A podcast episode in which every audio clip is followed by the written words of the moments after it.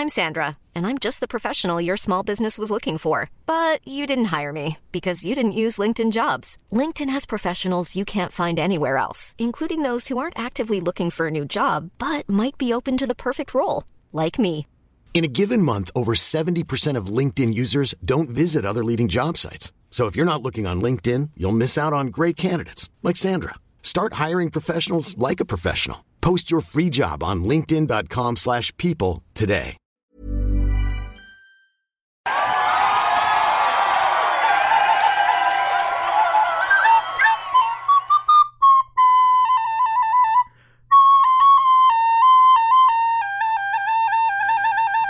Ja, guten Tag auch. Wir sind wieder da. Woo! Herzlich willkommen. Danke. Woo! Es hat, sich, es hat sich durchgesetzt, dass wir jetzt am Anfang des Podcasts ein, ein Theme aus den Filmen spielen. Ich hoffe, das die wir bleibt heute so. besprechen. Ja, also ich, ich bin da offen für alles, aber ich, ich, will, ich will euch da auch äh, jetzt nicht nerven mit oder so. Also, Aber es ist eigentlich ein, es ist ein echt geiler Ausblick immer auf die Folge, wenn Leute das erkennen und wissen, über welche Filme eigentlich geredet wird. Hast du hast du es denn erkannt? Nee. Misery Lou heißt das Lied. Okay. Ist ein gutes Lied, aber aus welchem Film das ist, das werden wir gleich sehen. Hey! Denn, äh, hey! Herzlich willkommen hier zum 42 Film Podcast, meine Damen und Herren. Herzlich willkommen zurück. Schön, dass Sie wieder da seid. Ja, ja, schön. Wir haben wieder eine bunte Palette für euch zusammengestellt aus den Hits von heute, von früher und von damals. Das Beste aus den 90ern. Das Beste aus den 70ern, 80ern, 90ern und das Beste von heute. Weil heute hat mit den 90ern angefangen, ja. He- Heute, heute hat mit den 90ern angefangen, als ich heute Morgen aufgestanden bin, habe ich erstmal gedacht, äh, wo ist mein Gameboy? Hab mit DJ Bobo angemacht und dann waren die 90er da, ne? Was? Ich wollte übrigens sagen, ich freue mich sehr darauf, wenn wir irgendwann mal Aladdin oder Indiana Jones drin haben und du dann mit deinem Flötensolo richtig abperformen kannst. Arabische Oh, Nächte. oh, das, kannst du das, Das kannst du in einmal Aladdin drin. Kannst du es mir einmal performen? Jetzt schon. Ich möchte, ich bin ein bisschen heiß drauf. Nein, nein, Bitte, hallo, ey, wir brauchen bitte. doch irgendwas. Entschuldigung. Ja, wir müssen, wir müssen uns was, was, was für, für den richtigen Moment bereithalten. Ja, so. Wir haben jetzt hier Misery Lou gehabt, das muss, das muss auch mal reichen jetzt, weil äh, mal davon ab, das Lied, was ich gerade gesungen habe, das ist nur in der Aladdin-Serie vorgekommen. Das muss ich Ja? schweren Herzen vor ein paar Jahren feststellen. Ja, das ist das Intro von der Aladdin-Serie gewesen. Das kam gar nicht in dem Film vor, aber ist auch egal. Moment, wir haben Arabian, heute, Arabian Nights kommt nicht im Film vor? Ja nicht so, wie ich das gerade gesungen habe. Das Intro ist ähnlich. Das, die Me Melodie ist am Anfang, das ist ja dieser, dieser Sprecher, der am Anfang diese Geschichte erzählt von Aladdin und so weiter. Jo, das habe ich letztens Und- wieder gemerkt, dass der Ne? Aladdin-Film ist eigentlich nur die Geschichte, die von diesem Typen erzählt wird. Richtig. Also ein Märchen eigentlich, ne? Das ist ja, ob das jetzt wirklich passiert ist, sei mal dahingestellt, Glaub ist ja auch nur ein Zeichen drin. Aber das haben sie auch schön in der Neuverfilmung verpackt. Ähm, mit, ne, das, das äh, will er nicht spoilern. Aber wie gesagt, dieses Lied mit arabische Nächte äh, und so weiter. Das, die Melodie kam am Anfang von Aladdin. Aber, das Lied als solches ist das Intro von der Serie gewesen. Ich muss sagen, ähm, der erste Auftritt des, des Genies war für mich der musical-technisch. Warum reden, warum reden wir über Aladdin? Weil, ja, Aladdin kommt überhaupt Stück- nicht vor heute. Es ist ein Stück wegweisende Kulturgeschichte. Ja, gut, dann reden wir jetzt über Aladdin. Ist einer meiner Lieblings-Disney-Filme, aber red weiter. Nur, ich wollte nur kurz sagen, ich war in einem Musical drin und das war wirklich mit die beste Oh ja. Szene, die ich jemals in einem Musical gesehen habe. Und kein Vergleich zu König der Löwen. Also, ähm, ja, das war Die haben schon ordentlich auf die Kacke gehauen. Ja, die haben, also das, das Schöne bei Aladdin ist ja auch, und darum hat die Realverfilmung wahrscheinlich auch gut funktioniert. Wir reden darüber, dass da Menschen sind, die singen auch. Das ist also wie ein normales Musical. Bei König der Löwen hast du Leute, die sich als Tiere verkleiden. Muss man erstmal drauf klarkommen in dem Moment, ne? Ähm, deswegen Aladdin fand ich auch sehr, eine sehr schöne Geschichte. Ähm, ja, aber äh, das war jetzt genug zu Aladdin. Reden wir da weiter drüber, wenn es soweit ist. Ich weiß nicht, vielleicht ist Ich Aladdin weiß da auch in gar nicht, wo der dann irgendwie kommt. Stimmt, wir hatten ja letztes Mal, für die, die es nicht mitbekommen haben in der letzten Folge, gerne noch mal die letzte Folge anhören, eine neue Kategorie gestartet, wo wir ja die, die, die besten Liste aller Filme aller Zeiten von IMDb jetzt chronologisch durchgehen werden und uns immer so ein paar rauspicken, damit wir ähm, immer eine Hausaufgabe fürs nächste Mal haben, was wir uns angucken können. Und ist äh, es. da haben wir letztes Mal die ersten, die Top 5 gemacht und da werden wir heute auch ein bisschen weitermachen, aber natürlich noch vieles andere. Ja, wir, wir beschäftigen uns nämlich heute mit den Plätzen 7 bis 5. Ja, also nie, die, ab jetzt werden die Schritte. Nee, nee, äh, nee, nur 8, acht bis 6. Top 5 hatten wir letztens. Boah, ey, da habe ich genau denselben Fehler gemacht wie gerade eben. Ja, stimmt. äh, Im Prinzip machen wir 8 bis 5, weil wir gleich nochmal über Platz 5 reden werden, weil ich den ja letzte Folge leider nicht äh, gesehen hatte. Den habe ich nachgeholt. Aber Schande. wie gesagt, wir Schande. gehen jetzt schrittweise immer weiter die Liste runter. Und wenn wir bei Platz 248 äh, nee, 48 sind, dann sind wir auch bei Aladdin. Der ist auf Platz 248. Also, bis wir da weiter drüber reden, äh, müsst ihr euch ein bisschen gedulden Ich rechne, tatsächlich. ich rechne jetzt mal kurz, wie viele Folgen das wären. Ja, während du rechnest, äh, habe ich noch eine kleine äh, Sache acht- äh, am Rande. 80. Ja, gut. die ähm, für alle Kinofans vielleicht ähm, äh, ein bisschen wichtig wird. Denn ob das jetzt eine gute Sache ist oder nicht, sei mal dahingestellt. Das ist einerseits sehr positiv, andererseits auch äh, gefährlich, ne, zu den aktuellen Zeiten. Denn die Kinos öffnen jetzt teilweise wieder in NRW. Und da habe ich mit unserem Partnerkino, ja, liebe Grüße an die Filmpassage, mit denen wir halt zusammenarbeiten bezüglich Events und Co., habe ich einfach mal ganz frech nachgefragt, wie stellt ihr euch das eigentlich vor? Wie läuft das? Und die haben halt ein, ein großes Frage, Konzept zusammengestellt. Gute Frage. Sag uns, wenn du was weißt. Nee, das haben sie nicht gesagt. Ähm, ich kann euch ja mal kurz einen Einblick geben, wie das laufen wird. Ich bin selbst gespannt. Also ich habe äh, auch noch keine Ahnung. Das sind jetzt irgendwelche Infos aus allererster Hand. Und ich persönlich äh, kann mir echt nicht gut vorstellen, wie das alles funktionieren soll. Also, ähm, grundsätzlich gilt dasselbe wie überall beim Einkaufen und Co. Ihr haltet Abstand, ihr Jeder habt einen eine Maske auf. Einkaufswagen. Ja. Jeder einen Einkaufswagen. nee, also auf dem Boden sind halt Kleber aufgeklebt, ne, wo ihr dann zu den Gruppen Abstand haltet. Ein Haushalt darf momentan noch, also es wird zwar jetzt gerade erweitert für ne, bis zu zehn Leute oder so ein Scheiß ist jetzt erweitert, aber das gilt jetzt am Anfang erstmal nicht bei den Kinos. Ein Haushalt, das heißt zwei bis vier Leute, weiß der Geier. Und ähm, das ist dann so gehandhabt, ihr seid dann wie beim Einkaufen ähm, in der Vorhalle vom Kino bis zum Saal alles dasselbe. Im Saal selber müsst ihr euch so vorstellen, jede zweite Reihe ist frei. Da bleibt alles frei. Und ähm, bis zu, was hat sie geschrieben, äh, bis zu drei Plätze, ja, drei, automatisch werden drei Plätze links und rechts von euch, von eurer Gruppe, Oh werden auch frei bleiben. Ähm, sodass ein zwei Meter Abstand gewährleistet wird. Dann dürft ihr nämlich im Kino auch die Masken abnehmen, während ihr den Film guckt. Das heißt, vor euch, hinter euch und neben euch sind zwei Meter Abstand. Also gar nicht anders Und, als äh, sonst vorher zu den Kinos. Ja, gut, wenn du ein Avengers Endgame geguckt hast, da hattest du da aber äh, Gruppenkuscheln tatsächlich, ne? Also natürlich kommt das äh, immer auf den Film an, aber ne, ist, das sind halt jetzt die Grundlagen, selbst wenn Avengers Endgame ins Kino kommen würde, wären dann wirklich nur locker ein Drittel von dem Saal ausgebucht. Ähm, und das ist es halt, ne? Du kannst weiterhin Popcorn kaufen, du kannst Getränke kaufen. Ähm, was haben sie noch? Bitte das BC nur mit maximal zwei Personen betreten. Also auch beim WC gibt's da Vorschriften und so weiter. In aber. Ähm, in einen WC. Ja, sorry, Also, sorry. Ne, Zweier, Max, weißt du, wie ich meine? Ne? Zwei in ein bis Ähm, ja. Deswegen, ihr könnt dann bald wieder in die Kinos gehen und ähm, dann habe ich auch noch mal bei der Filmpassage nachgefragt, was macht ihr denn jetzt zum Thema neue Filme? Weil es kommt ja aktuell nichts raus. So, ne? Also du, du, die ganzen Filme wurden verschoben. Ist schön, dass die Kinos wieder aufmachen, aber was wollen die denn zeigen? So, dann hat sie jetzt geschrieben, ähm, alle, alle Tickets werden jetzt erstmal nur 4 Euro kosten bei der Vier Oh. Filmpassage. Ist jetzt irgendwie Werbung, ne? Müsst ihr, ne? Wir, wir machen jetzt gerade Werbung explizit für die Filmpassage. Aber auch, ich natürlich weil weil es uns am Herzen liegt, dass dieses Kino nicht pleite geht. Richtig. Also erstmal, weil es nicht, weil es uns am Herzen liegt und zweitens, weil ich jetzt auch keine Vergleiche habe zu anderen. Also pro Ticket bezahlt ihr nur 4 Euro, ja, in den Kinos. Äh, und sie haben jetzt geschri geschrieben, wir zeigen die erfolgreichsten Filme der letzten Monate, von Joker über Sonic bis Känguru-Chroniken. Äh, die Neustarts sind bisher nur Just Mercy und La Palma. Kenne ich überhaupt nicht, habe noch nichts von gehört. Ähm, und Indisches dann kommt noch. Rettet den Zoo dazu, was auch immer das schon wieder ist. Das sind auch so Filme. Und ähm, der nächste große Blockbuster, und da schaffen wir gleich schön äh, einen Übergang zu dir, weil du wolltest auch noch was zu sagen, zu Tenet Oh. oder Mulan werden die nächsten großen Blockbuster sein, die voraussichtlich vielleicht Juni, Juli, August irgendwann kommen werden. Ich habe denen dann auch noch mal den Vorschlag gemacht, was ist denn mal mit Indie-Filme, was ist denn mal mit asiatischem Kino und so weiter. Da ähm, sind sie jetzt noch nicht drauf eingegangen, haben aber Ja, gehört, dass so ein paar so ein paar Dinge, die man auch noch mal alternativ dazu zeigen kann, wo man mal noch mal altes Publikum mit anlockt, vielleicht auch noch mal Klassiker spielen oder Ich wollte gerade sagen, oder wie bei uns, einfach so die letzten 40, 50 Jahre noch mal Revue passieren lassen, gucken, was man damit nehmen kann noch mal. Genau. Noch mal so einen schönen äh, große Haie, kleine Fische oder so. Das Epos, das Am- Am, Mafia-Epos am Mafia-Epos-Tag. aus den 2000ern. Ja, das ist Hammer. Schlage ich, also, Also erst- große, kleine Fische, Ja, erst, man machen.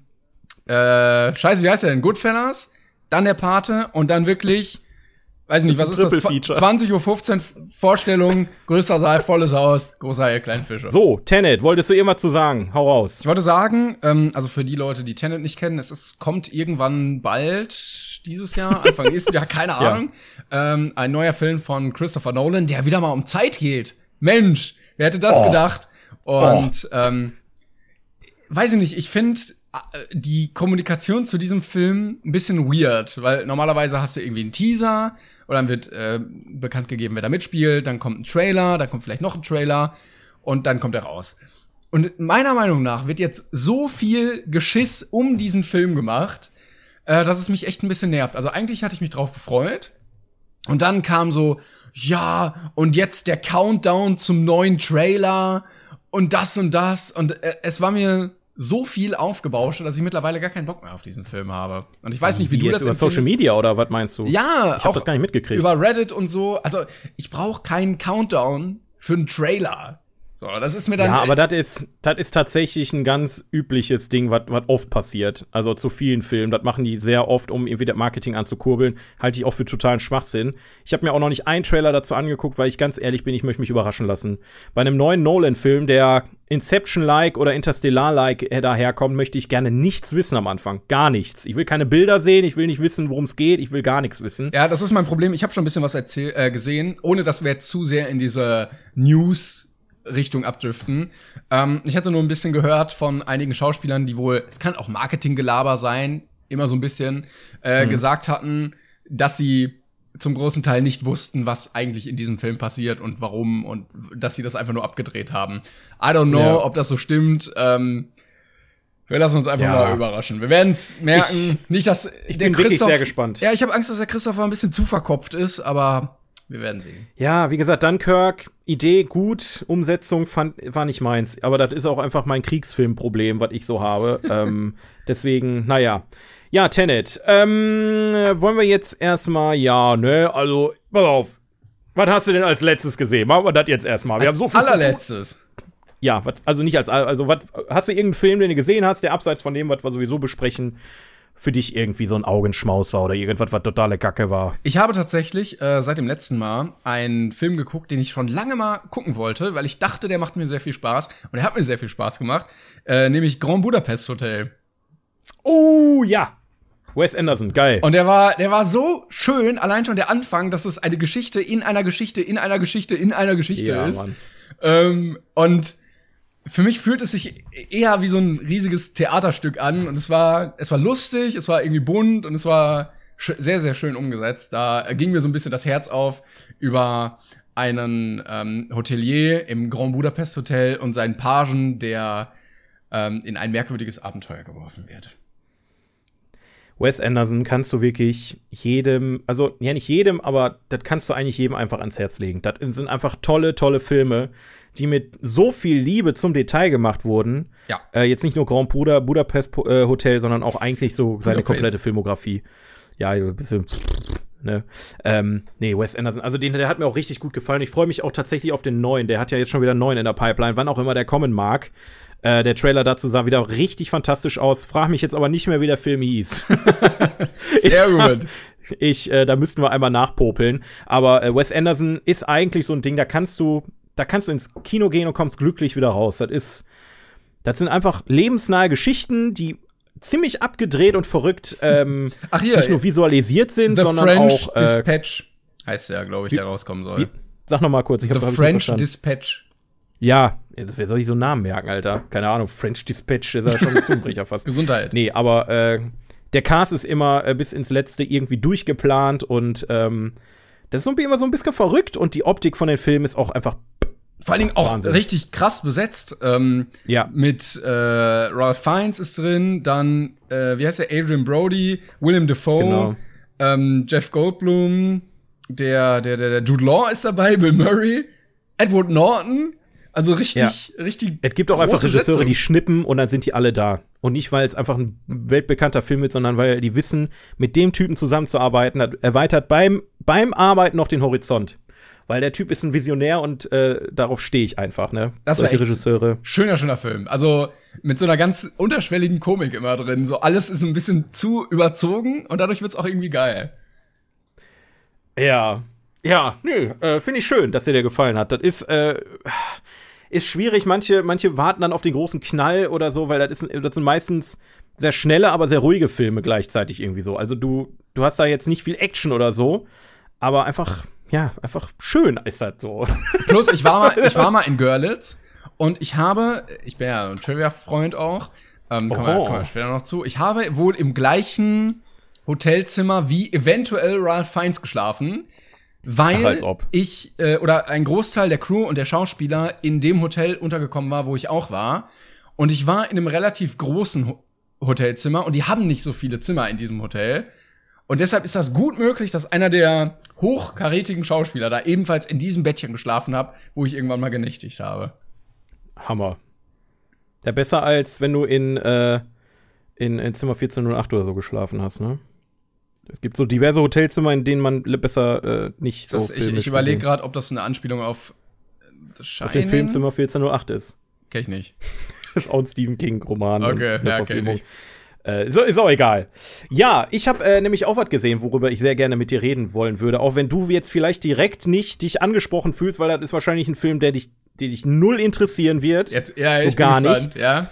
Es handelt sich nämlich ähm, um den Film Die Farbe aus dem All. Jetzt muss ich gucken. Da hab, da hab ich ähm, wirklich mich sehr dolle drauf gefreut. Ähm, Horror? Denn das ist tatsächlich der erste äh, massenfähige ähm, ja, wie soll man das sagen? Wie heißt der Kollege denn nochmal? Bin ich jetzt bescheuert? Nicolas Cage. Nein, H.P. Lovecraft. H.P. Lovecraft ist ein, ähm, ein Romanautor, ja, aller Stephen King und Co., der deutlich früher gelebt hat. Also der hat äh, in den, ich glaube, ich glaube, der ist 1920, 1930 ist er schon gestorben und hat äh, bis dahin äh, so kranke Geschichten rausgehauen. Zum Beispiel ist er quasi der Godfather. nee, nee. Der Vater von Cthulhu. Ich weiß nicht, sagt dir bestimmt was. Vom Namen habe ich es auf jeden Fall schon Cthulhu, gehört. das ist halt so diese, diese Sage um dieses, äh, ist egal, mit Cthulhu habe ich mich auch kaum bis gar nicht beschäftigt bisher.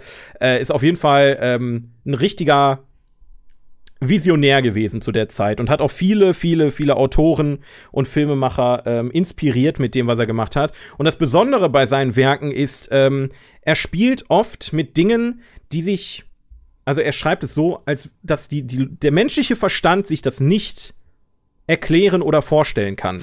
So arbeitet er und so halt auch wie äh, bei Die Farbe aus dem All. Das ist ein Film, äh, ein Roman oder eine Kurzgeschichte, die ähm, bereits schon oft verfilmt wurde, aber noch nie hat's einer so hingekriegt, ähm, wie der Kollege, wie heißt er, äh, Richard Stanley.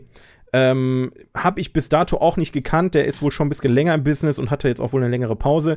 Aber der hat versucht, das ähm, irgendwie auf Papier zu bringen. Nicht auf Papier, auf Film, Filmrolle zu bringen. Ja. ähm, und ähm, warum, warum interessiere ich mich jetzt für, genau für diesen Film? Ich habe den äh, die Kurzgeschichte nie gelesen, ich habe den Roman nie gelesen, ich habe vor diesem Film noch nie davon gehört. Aber es haben Menschen an diesem Film mitgearbeitet, die an einem Film gearbeitet haben, den ich Was die letzten Brücke. paar Jahre hochgehypt habe, ohne Ende. Den, den lieb ich wie nix. Und das ist der Film Mandy. Mandy ist ähm, aus dem Thriller- und Horror-Genre jetzt, die, das ist so ein krasses Teil äh, und hat Nicolas Cage wieder bei mir so dermaßen interessant gemacht, weil Auch mit dem. irgendwie ja, was? es ist irgendwie ein Genre, es ist ein Genre entstanden, oh, wo Nicolas Cage perfekt reinpasst. ich sehe ein, ein sehr weirdes Bild. Kann ich dir das kurz schicken und du musst mir sagen, ob das in diesem Film vorkommt? Ich wette, das ist das im Auto, wo er so irre guckt. Ja, das kann. Ist das im Auto? Es sieht. Ja, genau das. Das ist in Ah, Mandy. jetzt, jetzt verstehe ich auch, wie er da sitzt. What the fuck? Ja.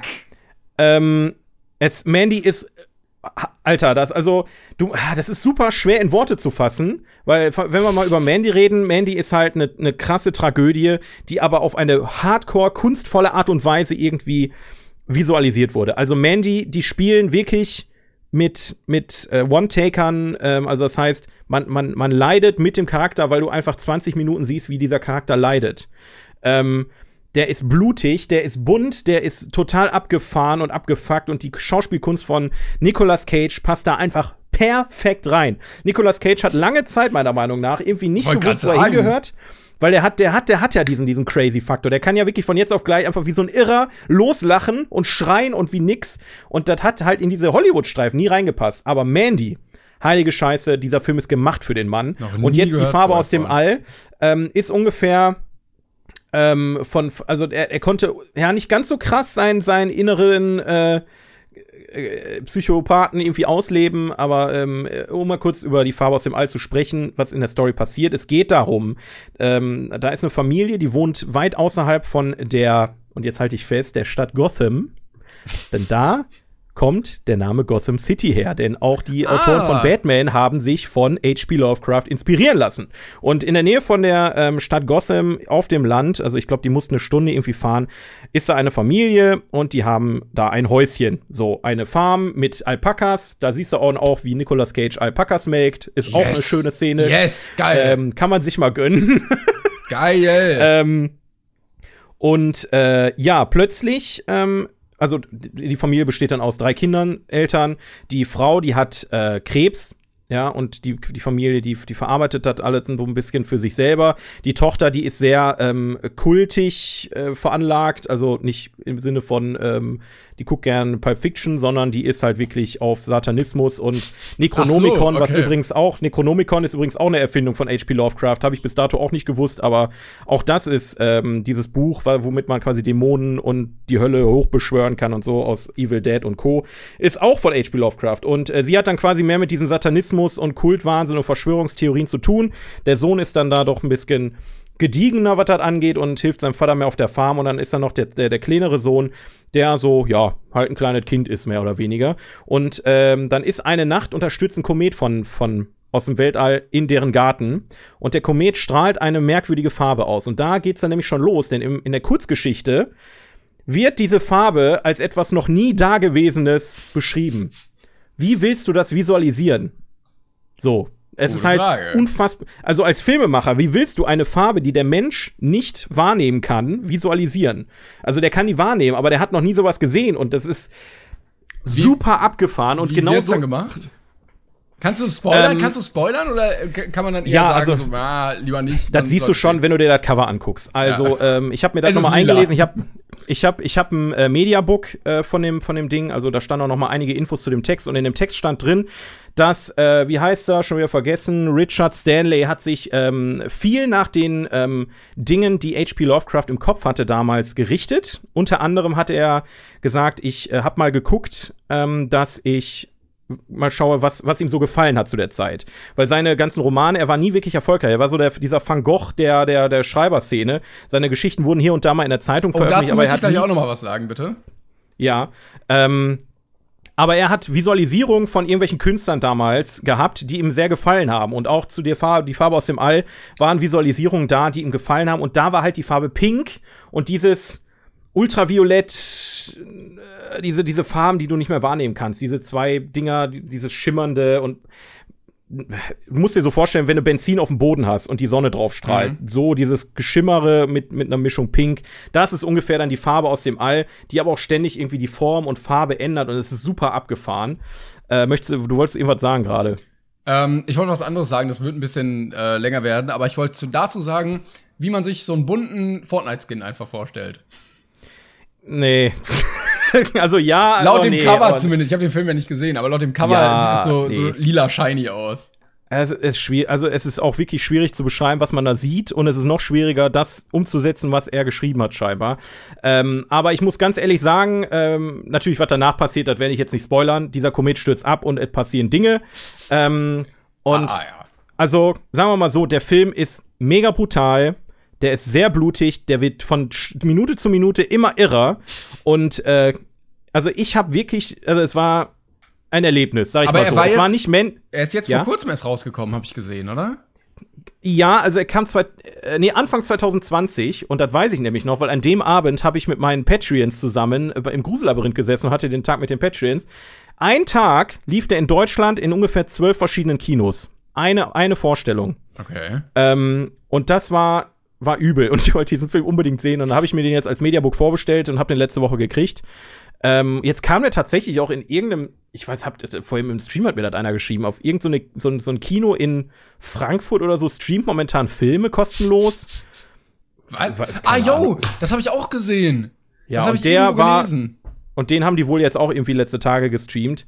Ähm, ja, aber um, um das einmal abzuschließen, krasser Film, äh, wer auf diese visuelle Orgasmen und dieses Irre einfach komplett steht, weil das ist halt kein, ähm, kein Horrorfilm, wie du den sonst immer guckst, mit Jumpscares und Co. Da werden auch Jumpscares drin sein, aber der ist total abgefuckt. Äh, komplett abgedreht.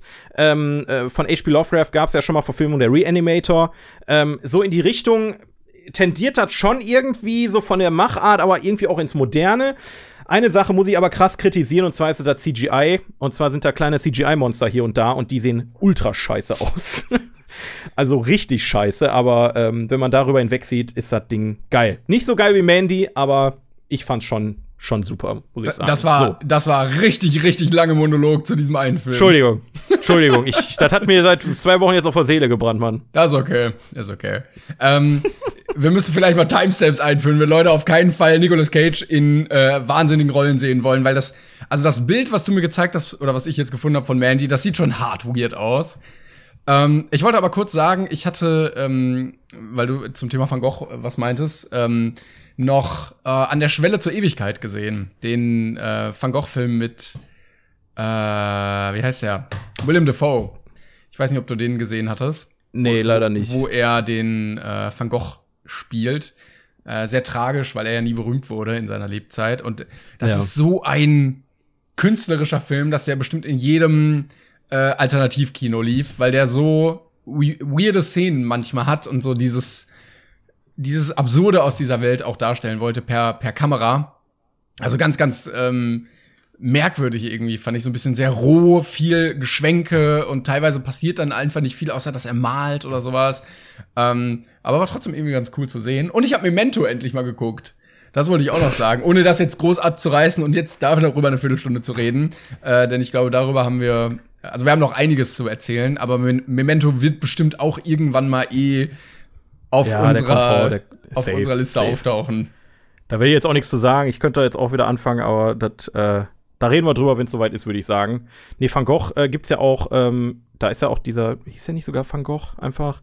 Da war so ein Animationsfilm, der war sogar für, die, für den Oscar nominiert und so, den habe ich auch noch nicht gesehen. Ja, es gab auch, auch einen, krass aus. es gab auch einen mit äh, Benedict Cumberbatch. Also ich habe das Gefühl, echt? Jede, jede Persönlichkeit, die einen Film kriegt, da wird einmal überlegt, machen wir eins mit Benedict Cumberbatch. Egal ob ähm, äh, hier, wie heißt der? Stephen Hawking oder ähm, hey, da war noch nicht Benedict Cumberbatch. Doch, es gibt auch einen Stephen Hawking Benedict Cumberbatch. Ach ja, ja, doch, ja, ich habe jetzt gerade an, an die Entdeckung der Unendlichkeit, genau. wie hieß er, ne? Hab ich gerade gedacht, das ist, er, das ist er ja gar nicht. Nee, Benedict Cumberbatch hat ja auch noch bei, äh, wie ist dieser andere mit dem Supercomputer im, im Krieg? Äh, Imitation boah, Game. Imitation Game, ja, genau. Ja. Hat er auch, also der ist so Biopic-Fan. Biopic aber ich verstehe auch nicht warum, weil äh, in dem Film, meiner Meinung nach, ich habe den nicht gesehen, aber auf allen Coverfotos ähm, von Stephen Hawking sieht er halt aus wie Benedict Cumberbatch, der sich als Stephen Hawking verkleidet hat. ja, was soll er machen? Ey, ganz ehrlich, wenn. Ja, aber guck mal, warte, ich schick dir mal ein Bild. Und dann musst du ja, mir mal sagen, das sieht aus wie eine Kostümparty. Stell, aber stell dir mal vor, du bist Schauspieler, ja, und da kommt einer auf dich zu und ach du Scheiße, Alter, das sieht halt wirklich aus wie eine Kostümparty. äh, stell dir mal vor, du, du bist Schauspieler und dich fragt jemand, möchtest du Stephen Hawking äh, verfilmen und du kriegst da 10 Millionen für. Ja, klar, klar. Da sagst du jetzt nicht, ich sehe vielleicht aus wie ein verkleideter äh, Otto auf einer Kostümparty. Ich meine, das ist natürlich ein Riesen, ich weiß nicht, der kam 100 pro vor äh, Entdeckung der Unendlichkeit, ja, ja. oder? Aber ja. Ähm, man muss auf jeden Fall sagen, Eddie Redman war die wesentlich bessere Besetzung und hat auch zu. Recht einen Oscar bekommen. Ja, ich meine, klar, du kannst es immer besser machen, ne? Also, ja, aber er sieht halt ja nicht, was noch möglich ist, scheinbar. Er sieht halt schon aus wie Benedict Cumberbatch. Er hat ja ein sehr prägnantes Gesicht. so da, den dann zu so Persönlichkeiten zu besetzen. Oder warte mal, gibt's denn nicht auch? Ja. Ich möchte das sehen mit äh, Van Gogh. Da sieht der, glaube ich, auch nicht unbedingt aus wie Van Gogh, sondern eher wie wie Unge. wie wie Unge? Warte. Ach du Scheiße, er sieht ja sowas von nicht aus wie Van Gogh. Wenn wir, wenn wir einfach Unge in ein Museum schicken und der macht Reaction auf, auf Van Gogh-Gemälde, dann haben wir auch denselben Film wahrscheinlich. So, da kannst du mir nicht erzählen. Ach du Scheiße, echt jetzt. Der sieht halt einfach aus, als hätte ihm einfach nur ein Bart angeklebt. Ja! Warte, ich hab noch eins. Da, so. Ja, ihr- tut uns leid, dass wir euch das jetzt visuell nicht äh, vermitteln können, aber äh, einfach mal googeln. Es ist Benedict Cumberbatch. Benedict Cumberbatch mit Bart angeklebt. Ja, einfach googeln. Super geil. Ja, äh. Alter, Junge. Ich mach mal einen Cut. Mach mal. Nee, einen. wir haben jetzt genug über, also hauptsächlich ich, aber ähm, ich würde noch mal ganz kurz mit dir über ähm, einen Film reden, den wir letztes Mal schon hatten in Ach der ja. Liste. Nicht lange, nicht lange. Ich habe die zwölf Geschworenen nachgeholt. Von 1900 schieß mich tot. 57. Jawohl. The 12 Angry Men. Guck mal, da waren wir noch nicht mal geboren. 1957. Äh, da waren wir, nee, da waren wir, da waren meine Eltern noch nicht mal geboren. Das war witzig, weil wir noch gar nicht so alt sind. Das ist äh, schon äh, abgefahren. Aber dieser Film hat mich wirklich sehr begeistert, muss ich sagen. Also du hattest äh, voll und ganz recht. Ich habe hier gesessen, habe den Film eingeschmissen und war auch so, hm, mal sehen, was das wird. Ich meine, ich bin zwar nicht ganz so verbissen darauf, dass alle alten Filme irgendwie ein bisschen trocken sind, aber ähm, bei dem Thema bei dem Thema war ich schon sehr ähm, ge gewillt, das irgendwie, ja, mal gucken, ne? Aber ähm, ich habe den Film eingeschmissen, die ersten fünf Minuten sind wirklich so, wo führt das jetzt hin? Und dann geht es aber auch los, ne? Und dann bist du wirklich, du, wie bei einem, das ist fast schon, ah, wie soll man das beschreiben? Kammerspiel. Es ist ein Kammerspiel. Ja, nein, nein, nein, wie du, wie die Reaktion, die von mir, also das war nicht so. wie, wie wenn ich einen Film gucke, sondern wie als wenn ich einer aufregenden Dokumentation folge. So war also irgendwie mein Schaugefühl, weil ich wollte unbedingt wissen, verdammt nochmal, was kommt denn da jetzt, was macht der denn jetzt? Weil das ist einfach wirklich ein super spannender Film auf kleinstem Raum, Mhm. aber die Schauspieler, die hauen es einfach wirklich krass raus. Und ähm, eine Frage habe ich aber, und Ja. ich muss ehrlich gestehen, das wäre mit einem Spoiler leider. Oh, okay. Wollen wir, wollen wir eine kurz Krit- Spoilerwarnung reinpacken? Ja, und dann Spoilerwarnung. Irgendwie ein, zwei Minuten vorsgeben. Spoilerfrei weiter geht's wieder ab 32 Minuten und 10 Sekunden. Ich beeile mich auch mit dem Spoiler. Also, es geht ums Ende. Am Ende kommt ja quasi raus, dass alle dafür sind, dass er unschuldig ist, ja. Ja. Äh, weil die Fakten einfach dagegen sprechen. Meine Frage ist jetzt aber, wer ist der Mörder? Ja, das, das habe ich mir auch gedacht. Es wurde nie gefragt, wer war es denn dann eigentlich? Die gehen am Ende halt- alle so nach Hause so, ja, schön, haben wir geschafft, geil, wuh, gewonnen, gewonnen, gewonnen. Der Vater ist immer noch tot, aber wer ist der Mörder? Ja. Als ob das nicht, da müssen, also die müssen ja quasi weitermachen in dem Prozess. Die haben ja keinen Feierabend dann Ja, in dem eigentlich, Sinne. eigentlich, beziehungsweise die schon, die Polizisten dann irgendwie nicht. Ähm, Ja, aber die, ja, gut. Ich weiß nicht, ob die Geschworenen normalerweise bei so einem Fall dann nicht nochmal geladen werden, um weiterzumachen, weil die in dem Fall ja schon drin sind. I don't know. Aber es war ja auch, die konnten ja nur wählen zwischen Todesstrafe und unschuldig. Aber Ja. ähm, was, was ich mir auch gewünscht hätte, das hatte ich ja auch letztes Mal gesagt, deshalb sind wir ja noch in der Spoilerwarnung. Ähm, wobei es dann wieder ein bisschen was verdreht hätte, nämlich wenn rausgekommen wäre, dass er eigentlich der Mörder gewesen wäre und deshalb auch die ganze Zeit von dieser Unschuld ausgegangen ist, weil er halt wusste, er kann es halt nicht gewesen sein, so, weil er war es halt. Ähm, aber das wäre, glaube ich, das wäre too much gewesen. Und dann, hätte das wieder ad absurdum geführt. Ja, das ist so eher so die Neuverfilmung 2019 gewesen. Ey, wenn ihr, wenn ihr ein gutes Drehbuch wollt, sagt mir Bescheid. Ab geht's. Es gibt ja wirklich auch Remakes. So, die Spoilerwarnung ist vorbei. Achtung, üb, üb. Ich Das weiß nicht, Blöde wie wir das ist, für signalisieren die Leute, sollen. die jetzt ähm, vorgeskippt haben, die haben das ja auch nicht gehört. Das heißt, die wissen Ja, nicht, egal. wie weit sie vorgeskippt haben, um, na, ist egal. Sa sag, sa du kannst ja einfach so nachträglich so, äh, Spoiler weiter vorbei. geht's um so und so viel und dann können die Leute eine Zeit äh, Spoiler vorbei. vorspulen. ja, Spoiler- irgendwie sowas. Ist egal, Spoiler vorbei.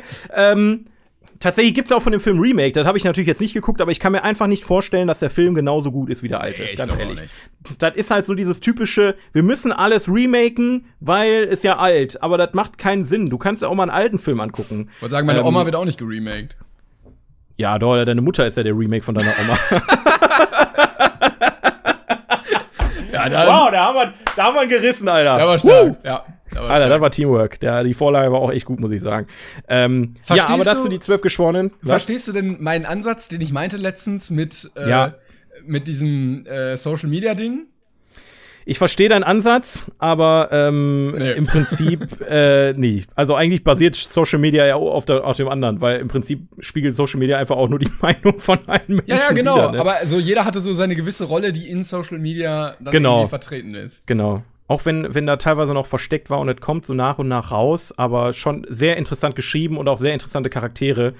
Ähm, ja, sei es drum. Das zu die zwölf Geschworenen, aber jetzt geht's endlich mal los. Ich bin aufgeregt. Timon, Wuhu, neue Filme. Drei neue Filme. Und zwar äh, reden wir jetzt über Platz 8, 7 und 6 auf der Top 250 IMDb-Liste. Und äh, das sind drei Krache, Alter. Heilige Scheiße. Also, wir hatten letztes Mal schon geile Filme, aber jetzt auch. Aber erstaunlicherweise sind die Filme, die auf der besten Liste sind, alle gut. Wer hätte das gedacht, ne? Ja, ich Dass wir bisher noch nicht einen Kackfilm dabei hatten. Das gibt's doch gar nicht. Wann kommt große Haie, kleine Fische? Ja, Platz, Wo Platz ist 0 der? ist das. Das steht über allem. Ist doch klar. Das ist außer Konkurrenz. Aber ich einfach. möchte kurz anmerken, ich bin gerade zufällig auf den Artikel gekommen, der wurde für einen Oscar nominiert. Als ob, Alter. Der Nein, wurde für welchen? Bester Best Animationsfilm. Animated, ja, genau. Nicht gewonnen. Wer hat gewonnen? Wer hat gewonnen? Äh, Disney wahrscheinlich. Mit Findet Nemo. Wahrscheinlich äh, 2005. Warte mal. So, ich weiß nicht, ob Findet Nemo im selben Jahr kam, aber ich glaube ja. Bester äh, Animationsfilm. Hier. Ach komm. Ach. Wer hat gewonnen? Ja, die Unglaublichen, The Incredibles. Ah, der Kackfilm. So eine, so eine Kacke. Voll langweilig. Es waren aber nur drei Filme nominiert laut Wikipedia. Nämlich die Unglaublichen, Große Haie, kleine Fische und Schreck 2. Alter, was ist das für eine geile Kombi, Junge? Das ist ein geiler Filmeabend, wenn du die alle drei guckst. Eigentlich Heilige. Scheiße. Schreck 2 war auch so geil, Alter. Ich habe Schreck 2 so geliebt, Junge. Ähm, Oh, und Ja. bei äh, Dokumentarfilmen war Super Size Me drin. ist ja jetzt gut. Hör mal auf, jetzt auf andere Listen zu Ey, gehen. Wir haben eine. Wir haben schon eine. Ja, jetzt musst du einfach noch einen jetzt. Tipp abgeben. Besser Film, 2005? Million Dollar Baby, komm. Du bist, du bist ein Wettvogel, echt. Kannst du mal bitte jetzt Platz 8 ankündigen? Achso, ja. Platz Nummer 8. Pulp Fiction von 1994. Eighth place. Pulp Fiction. From the year 1994. Wunderschön. Toll angesagt. Danke. Ja. Du auch. Ähm, ich muss Ja. sagen, äh, Pulp Fiction habe ich vor kurzem erst gesehen. Also ist gar nicht so lange her. Ich glaube, so ein Jahr ungefähr. Ähm, ich Krass. Hatte, ich hatte ihn immer lange vor mir aufgeschoben, aber dann dachte ich mir, ja, der ist ja so ein Kultfilm. Ähm, und dann habe ich mir den reingezogen und ja, reingezogen sagen auch nur die coolen Kids. Und ich muss sagen, du wirst mich wahrscheinlich richtig lynchen dafür. Ich hasse dich jetzt schon. Ich weiß schon, was kommt. Ich bin mir da fest überzeugt von, Aber ich dass war- ich weiß, was kommt. Ja, ich war ein bisschen enttäuscht. Es war klar. Es war so klar. Ja, das Aber ist jetzt natürlich eine schwierige Situation, weil ich bin der krasse Fanboy von Tarantino und du kannst mit solchen Filmen nichts anfangen. Nein, ich kann, ich kann schon Ähm. damit was anfangen. Mein Problem war, glaube ich, dass ich so hohe Erwartungen hatte, weil mein Leben lang aufgebaut wurde, dass das der geilste Film ist, ähm, dass Oh. der für mich so ein bisschen, ja, er war halt so nichtssagend irgendwie. Also klar ist das so ein bisschen Tarantino viel Dialoge oder so, aber sowas äh, Sinnvolles passiert für mich dann irgendwie ni- nicht ganz so, wie ich erwartet hatte. Also er fängt halt irgendwie an und hört halt irgendwie auf. So ein bisschen wie bei äh, Once Upon a Time in Hollywood, dass du ähm, ja so Eckpunkte irgendwie nur hast, wo was passiert. Also, das erste, was ich dazu sagen kann, ist, dass der Film bei mir auch erst beim zweiten Mal gezündet ist. Muss ich ganz ehrlich sagen. Also, Pulp Fiction äh, habe ich auch wieder viel zu früh gesehen. Ich glaube mit 17 oder 16, weil ich auch dachte, alter Kultfilm, musst du dir reinziehen. Ich habe den aber schon zweimal jetzt gesehen, muss ich dazu sagen. Ja, dann hast du, dann hast du halt einfach Muss nicht verstanden, worum es da geht in dem Film. nee, also äh, tatsächlich ist, ist äh, Pulp Fiction kein Film, den man jetzt auf Anhieb mal, ähm, ja, also man, man, man le- lernt ihn erst zu lieben, wenn man ihn mehrmals gesehen hat. Das ist so der Den Punkt. guckt man jetzt nicht so mal weg. So mal Nee, ja, nebenbei. doch, den kann man mal weggucken, aber das ist halt schon ein Ding, du musst halt auf die Details achten. Und das Schöne bei Tarantino ist halt, der baut da ja ein kleines Universum drumrum. Ähm, du hast halt immer wiederkehrende Easter Eggs, die kommen, ähm, wie die Zigarettenmarke, Apple. Apple. Was? Red, Red Apple. Ja, ja, genau, Red Apple. Äh, du hast halt diesen, diesen einzigartigen Shot, den er da irgendwie konzipiert hat, wo du quasi in, durch ein, dieser, dieser Shot von unten, wo die in den Kofferraum oder in, in den Koffer gucken, halt so, so, Ja, so, dieser so Schräge markante, von unten, ne? ja, genau, das sind so markante Dinge, die Tarantino einfach ausmachen. Und ähm, mit Pulp Fiction hat er die ganze Geschichte halt auf, auf die Spitze getrieben. Ja. Vorher war ja auch Reservoir Dogs und ähm, ach, wie heißt denn die? Heute ist richtig kacke, ich kann mir wieder nichts merken. Reservoir Dogs und Jackie, Jackie, hieß der nicht Jackie irgendwas?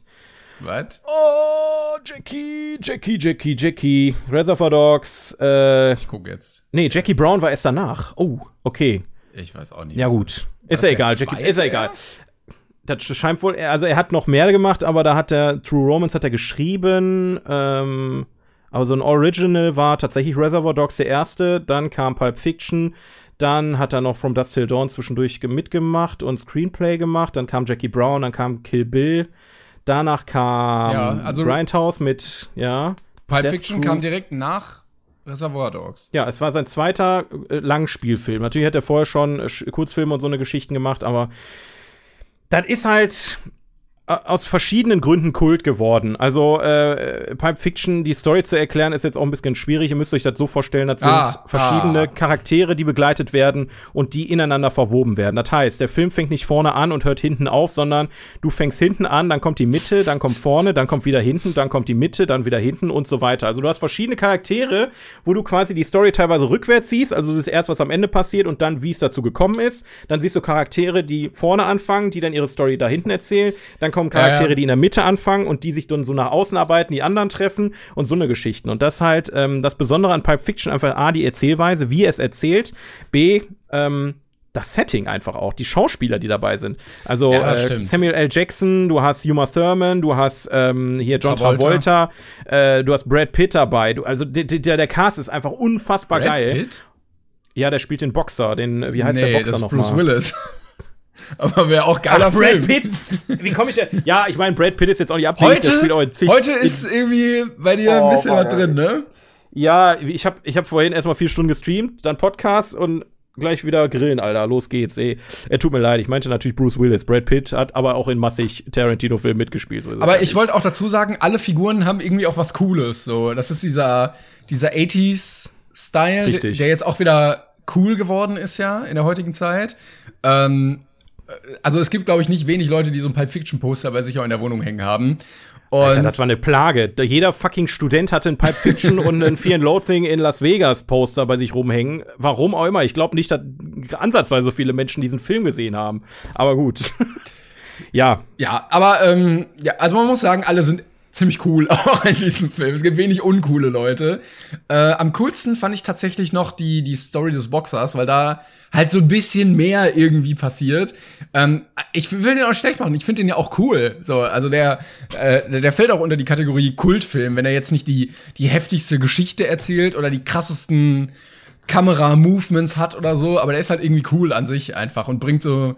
Ich glaube, der ist sehr gut darin, so ein, so ein Feeling rüberzubringen. Plus, ich finde cool, dass Tarantino ne, gar nicht mal so eine kleine Rolle spielt.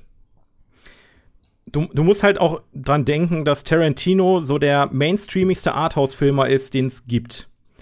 Ähm, der spielt nämlich sehr viel, also einer von seinen, von seinen ähm, ähm, äh, Dingen, die er sehr gerne macht, ist einfach Gewalt in Filmen. Gewalt darstellen.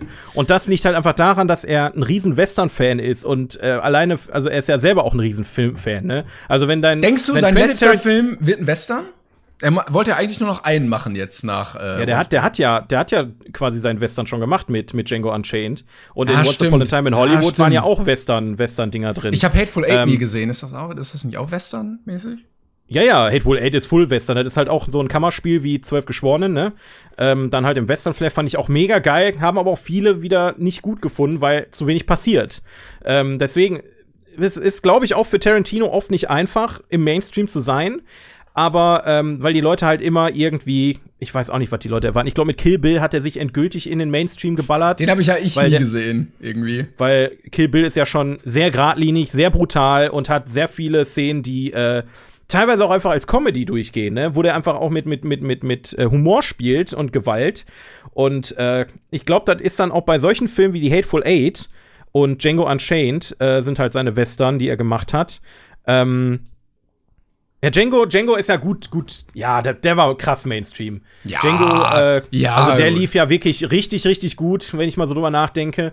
Aber so ein Hateful Eight oder ein Once Upon a Time in Hollywood hat es da natürlich schon schwerer, weil die Leute was anderes erwarten, je nach Film, den sie vorher von ihm gesehen haben.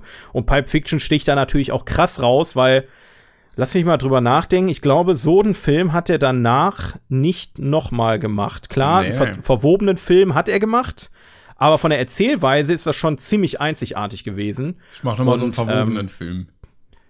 Ja, also, wie gesagt, Tarantino ist mein absoluter Lieblingsregisseur. Ich weiß, dass das total mainstreamig ist, hat man das heutzutage gemacht. Aber ich liebe einfach jeden einzelnen Film von ihm, weil du halt merkst, dass sie von ihm sind. Du erkennst diese Filme aus Tausenden raus. Ja, die Alleinstehungsmerkmale von ihm sind so einzigartig, dass du halt erkennst, genauso wie bei, bei Edgar Wright, wie bei Christopher Nolan, wie bei äh, Wes Anderson. Das sind alles Regisseure, die haben ihre eigene Note, Filme zu machen. Und wenn, wenn du darauf stehst, dann liebst du den Scheiß einfach. Und äh, deswegen ist, äh, ist, ist äh, Pulp Fiction einer meiner Lieblingsfilme bis heute. Den, den kann ich gucken und gucken und gucken und jedes Mal fällt mir irgendwas Neues aus, irgendwelche Details.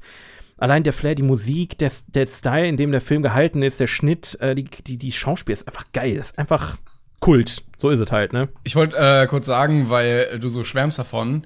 Es gibt offensichtlich zwei Folgen CSI Vegas, die directed wurden von Quentin Tarantino.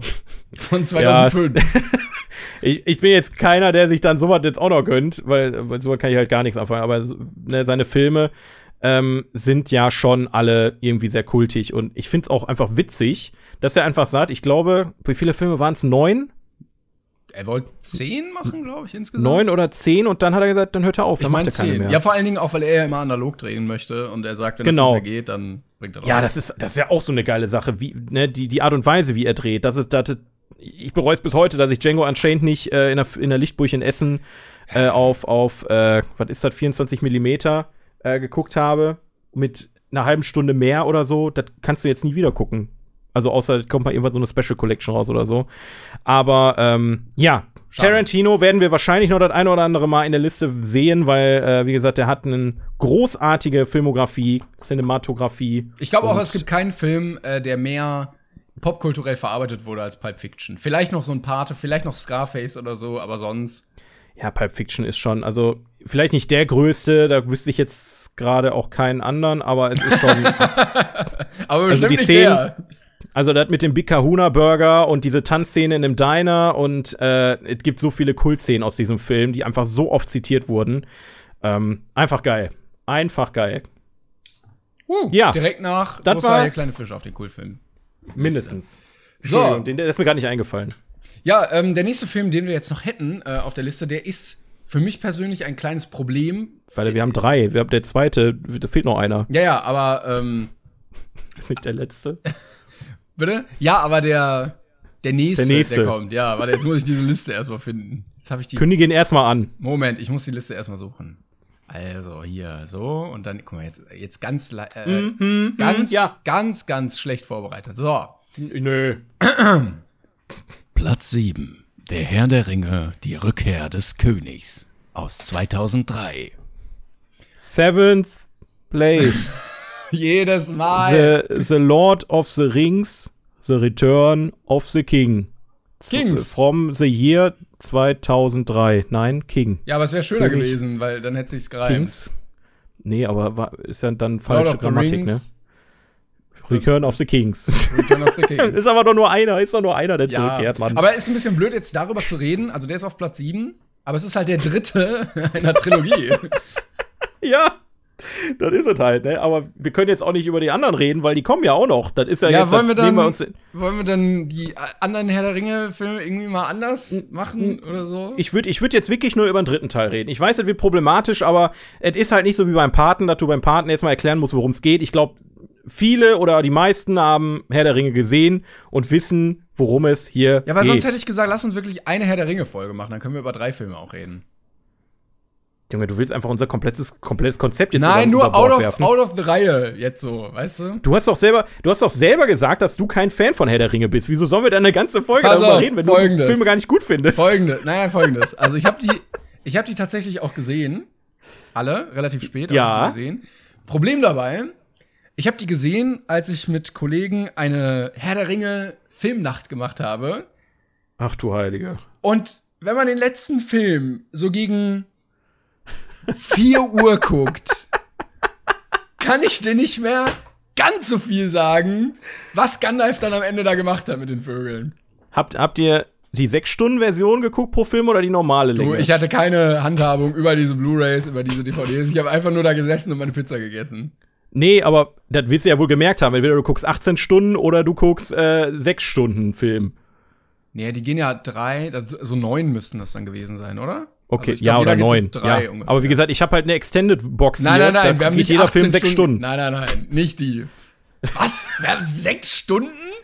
Ich meine ja, ich meine so um die sechs Stunden. Ich habe die, aber die lang habe ich auch noch nicht geguckt. Das, das, da brauche ich wirklich äh, langen Atem für. Weil jedes Mal, wenn der Ring erwähnt wird, spielt der gesamte B-Movie-Film oder was? Ja, so in etwa. So in etwa. Ähm, Das waren ja, die Herr doch die hatten dafür, die mussten weg. Ich, ich, kann ja mal kurz eine kleine Einleitung ähm, zu Herr der Ringe geben. Ganz grob, äh, worum geht's? Es geht um äh, eine Fantasiewelt, die äh, viele, viele begeistert hat. Und äh, es ist eine Romanreihe von, wie heißt der Kerl? Tolkien hier, J.R.R. stimmt. Tolkien. George R. R. Martin Ähm, ist Game of Thrones. Sorry. Hast du jetzt George R. R. Martin gesagt? Ja, ist J.R.R. Tolkien, der andere mit der Abkürzung. Ja. Ist doch, ist doch äh, Game of Thrones, die haben alle ihre kackigen Abkürzungen, da kann sich auch keine Sau merken, ist auch egal. Herr Tolkien hat halt seine, seine Bücher geschrieben, auch äh, wie, wie H.P. Lovecraft, deutlich früher als jetzt. Guck mal, der hat auch Abkürzungen.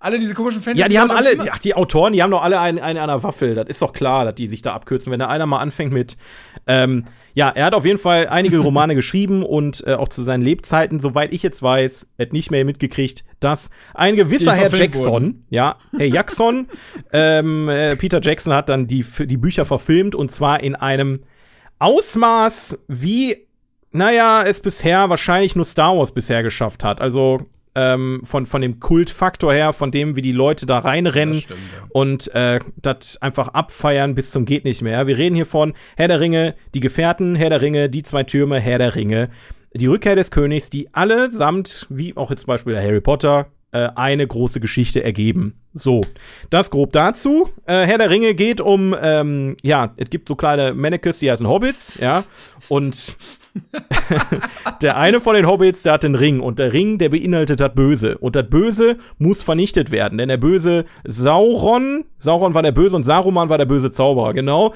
der, ähm, der, der manipuliert ihn durch den Ring und er ist jetzt mit einer, ja, Gruppe Leute, da kommen wir noch mal zu, was da passiert, weil das ist der erste Teil. Da sammelt er die Gefährten um sich, weil er quasi nur ein kleiner Hobbit ist. Ne? Das ist wie, als wenn der kleine Johannes von nebenan, ähm, der sonst immer mit dem Fahrrad zur Bude fährt und eine gemischte Tüte holt, der jetzt plötzlich die, die Macht der Welt in der Hand hält und ähm, Kriegt man nicht auch ein bisschen verantworten muss. Kräfte durch diesen Ring?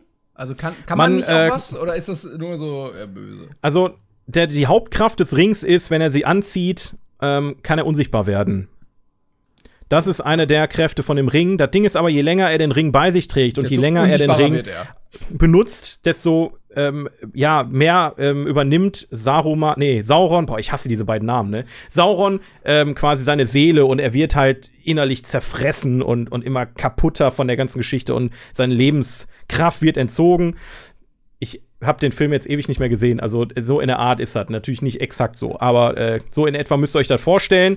Und ähm, im dritten Teil geht's dann quasi darum, das Finale von dieser Trilogie. Ähm, und dieses, dieser Film ist quasi so krass in die Geschichte eingegangen, wegen der letzten Szenen. Wegen der großen Schlacht, die am Ende dieser, dieser äh, Trilogie quasi passiert. Und die war bis dahin noch nie da gesehen. Das heißt, so ein Avengers Endgame in der, in der Größenordnung ist ein Witz eigentlich gegen das, was die am Ende von Herr der Ringe 3 äh, geballert haben.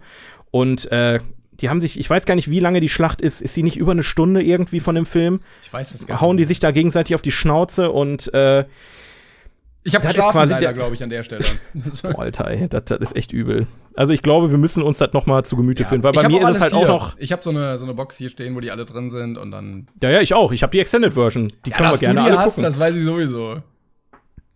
Du hast doch, du hast doch alles auf Blu-ray oder DVD. Ist doch so. Nein, nein. Pass auf, ich könnte alles. irgendeinen Film von dieser Liste sagen, du hast den. So, zack, hier, Braveheart. Habe ich nicht. Habe ich auch noch nicht gesehen. Echt da muss ich nicht? noch nachholen. Ja, hast verkackt schon, ne? War schon scheiße. Mann. Braveheart hat mich auch noch nie gejuckt. Ich weiß, dass der auch total kultig ist und den alle abfeiern, aber äh, ich hab noch nicht geguckt. Vielleicht finde ich Achso, auch. Kann ja hier. American Beauty, da drüber direkt. Hast du den? Den habe ich gesehen, aber auch nicht auf Blu-ray, nee. Scheiße, okay, das Spiel macht keinen Spaß mehr. Ja, siehste, also ich habe noch ein bisschen Luft nach oben, da fehlt noch einiges, ne? Aber ja, Herr der Ringe, kannst du, also du, du bist einfach nur eingepennt bei dem Film und deswegen äh, findest du nicht gut, oder was? Ja, ich war so ein bisschen, also es kam, glaube ich, ein bisschen früher als Harry Potter raus und ich war halt äh, so ein True Harry Potter Kind und deshalb konnte ich mit Herr der Ringe nicht ganz so viel anfangen, weil mir das auch immer zu sehr Fantasy-lastig war, irgendwie, auch wenn das ein bisschen blöd klingt. Äh, aber das war für mich immer so das für, für ältere Leute. So, wenn ich Yu-Gi-Oh! gespielt habe, dann war das so Magic the Gathering, weißt du? Ja. Und ähm, ich glaube, ich fände das auch cool, aber ich muss da irgendwie noch mal richtig reinkommen. Und irgendwie hatte ich diesen Zugang noch nicht im Halbschlaf dazu. Das Geile an Herr der Ringe ist halt einfach, und ähm, da lehne ich mich jetzt mal weit aus dem Fenster, aber ich glaube, dass seit Herr der Ringe werden Menschen, die sich mit dem Thema Fantasy beschäftigen, eher akzeptiert. Ich glaube, dass Fantasy vorher der Ringe einfach, also Ja. vor den Filmen, ähm, war das viel mehr Nerdkram, ne, so was wie Dungeons and Dragons oder so eine Geschichten, ähm, ist ja schon seit den 80ern am Start. Und ähm, ja, diese, diese Welt, in die die Leute dann eintauchen, das war immer so ein Nerd-Ding, so, ah, die Fantasy-Nerds und sowas. Und Herr der Ringe ist dann natürlich komplett durch die Decke gegangen und hat dann, äh, ja, durch, ja, durch, durch Ja, aber Tolkien war das ja auch krass. Tolkien war krass, aber viele sagen halt auch, dass Peter Jackson nicht mal ansatzweise das auf, auf die Leinwand bannen konnte, was Tolkien da geschrieben hat. Kann ich auch nachvollziehen. Dafür hat er aber trotzdem Also- elf Oscars gewonnen, ne? Also, Wie bitte? dafür hat er trotzdem elf Oscars mit dem einen Film gewonnen. Ja, also. pf, also wir, wir, wir brauchen auch erstmal, ähm, ne, das ist ja auch eine ne, ne, ne Gesamt, eine Gesamtleistung. Also wir reden ja jetzt hier nicht nur von äh, unfassbar geilen Schauspielern und einem äh, Regisseur, der einfach visionär war und ähm, eine krasse Idee hatte und die einfach mal umgesetzt hat, wie sie bis dato noch nicht da war, sondern wir haben, ich glaube, es hat nicht Hans Zimmer sogar die Musik gemacht. Ähm, also der hat sich wirklich so kranke Leute dafür rangeholt, um das Ding umzusetzen. Der hat sich so krass viel Budget geholt, um das Ding umzusetzen. Ähm, über die Locations bis hin, also bis zu den Kostümen, wirklich alles bis ins, ins High, kleine, also einfach geil. Und da kann man schon verstehen, dass, wenn du sowas halt da hinknallst, ne, ähm, dass klar ist, dass das Ding Oscars ohne Ende gewinnt. Das glaube ich auch. Aber ich fand die Peter Jackson Diebe des Olymps äh, Reihe nicht so gut. Das wollte ich jetzt noch mal zu Peter Jackson sagen. Ähm, Was ist denn Diebe des Olymps? oder im Olymp. Kennst du nicht diesen Peter Jackson? Ah, Percy! Scheiße! Ach, jetzt ist der Gag ja richtig im Arsch. Peter Jackson. Percy Jackson, ja. Ich dachte, So, ich dachte, ich dachte was ist das denn für eine. Reihe, die der da gemacht hat? Percy Jackson, die fandst du besser als Herr der Ringe? Nein, die war nicht so gut. Weil du meintest, er ist so gut. Also, ja, komm, der Gag war richtig. Oh scheiße. mein Gott, Junge. Ja, der funktioniert Uh, nur, weil. Warum, warum nennt denn, wer hat das geschrieben? Rick Riordan oder so. Ja, nenn, ist doch, nenn ihn doch Peter Jackson. Warum musst du ihn Percy Jackson? nennen? Der ganze Gag funktioniert nicht. Ist auch egal. Sagen wir mal so, der beste Film von Peter Jackson ist sowieso Braindead, da brauchen wir nicht drüber reden. So, der Typ rennt mit dem Rasenmäher in eine Zombie-Masse rein. es gibt einfach nichts Besseres, da- das bisher produziert wurde. Aber Herr der Ringe, ähm, ja. Äh, Ja. Ich glaube, es ist, es ist schon ein Monument und ich, ich kann mich noch dran erinnern, wie damals der erste Teil rauskam. Mein Vater ganz stolz mit mir den auf DVD zu Hause gucken konnte, obwohl ich noch nicht zwölf war. Und er gesagt hat, wir müssen den Film jetzt gucken, ich will dir den zeigen. Und er war ganz aufgeregt, das weiß ich noch. Und ich habe diesen Film geguckt und der Film war viel zu lang und ich habe nichts verstanden und irgendwie weiß ich auch nicht. Irgendwie habe ich den dann noch ein zweites Mal geguckt und er war viel zu lang und ich habe nichts verstanden. Und äh, das war meine erste Berührung mit Herr der Ringe. Und ein paar Jahre später habe ich mir das dann nochmal gegeben und dann ab die Luzi, Alter. Alter Verwalter, ey. Also, und der dritte Teil, schon krass, die Schlacht am Ende. Liebe Ich guck's, ich. ich guck's mir nochmal an. Ja, äh, ich muss sie auch noch mal gucken. Jessie kennt die Filme nämlich auch noch nicht. Deswegen muss ich so oder so früher oder später mal mit der Dame äh, da einmal drüber gehen. Mach das Äh, mal. ähm, Und dann wir, gucken wir mal. Wir müssen, eigentlich sind wir schon längst äh, hinfällig hier, aber wir haben noch einen äh, Film auf der Liste. Oh, die halbe Stunde nehmen wir uns jetzt. Boah. Alter, jetzt ohne Scheiß. Äh, Ich, ich habe zwar gar keine Zeit jetzt, ne? Aber das machen wir jetzt. Und das werde ich jetzt nicht mal eben abhandeln, weil das ist ein Film, den können wir nicht mal eben so besprechen. Ähm, ja, wir haben uns ein bisschen drum gedrückt, äh, über den zu reden, glaube ich. Deshalb haben wir jetzt auch äh, so weitergemacht. Aber Ja, ja. ja, Also, es, sagen wir mal so, es wird jetzt, ähm, wir gehen jetzt einen ganzen, ganzen Schritt weit weg von, von dem, wie wir bisher gesprochen haben. Denn äh, jetzt wird's ernst. Und zwar wirklich. Äh, wir reden nämlich jetzt über einen Film, der mich und wahrscheinlich dich auch, ähm, und den hab, gerade weil ich den so weit vorgeschoben habe, ähm, hat der mich ziemlich fertig gemacht. Ähm, hast du den vorher schon, mal, schon irgendwann mal geguckt? Nein, das war jetzt Okay. das erste Mal genau aus dem Grund, weil ich wusste, was mich, wie ich reagiere und was mich erwartet. Und ähm, Leute, es kommen jetzt Themen dran, die nicht mehr so unterhaltsam sind, wie das, was vorher war. Es ist ja nicht mal mit Späßchen hier und Dingen da. Wir reden jetzt wirklich über, äh, ja, schlimme, schlimme Sachen. Und wenn ihr da keinen Bock drauf habt, können wir das absolut nachvollziehen. Deswegen haben wir das Ding am Ende des Podcasts ähm, platziert. war auch automatisch irgendwie so platziert, wenn wir von unten anfangen.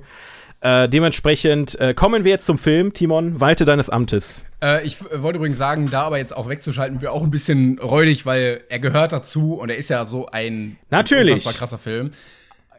Ich, ich kann es gar nicht normal anmoderieren. Also Platz 6 in dieser Liste, Schindlers Liste von 1993.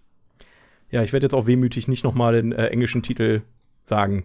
Ja, Weil, war ähm, jetzt auch nicht, nicht groß anders der Titel tatsächlich. Schindlers Liste, Alter. Ja, ähm, wie ich schon sagte, das ist ein Film, den hab ich, den kenne ich schon seit meiner Kindheit. Da wurde mir oft drüber erzählt von meinen Eltern. ich habe Ähm, den immer nur gekannt, weil der in der Bibliothek bei den DVDs stand. Das war so ein richtig typischer Bibliotheksfilm. Ja, definitiv. Äh, aus gutem Grund. Ähm, ja, Also es geht, bei dem Film an. es geht, ähm, äh, es ist so äh, gegen Ende des Zweiten Weltkrieges. Ähm, Der in- Mitte eher. Ja, oder Mitte, äh, innerhalb Polens.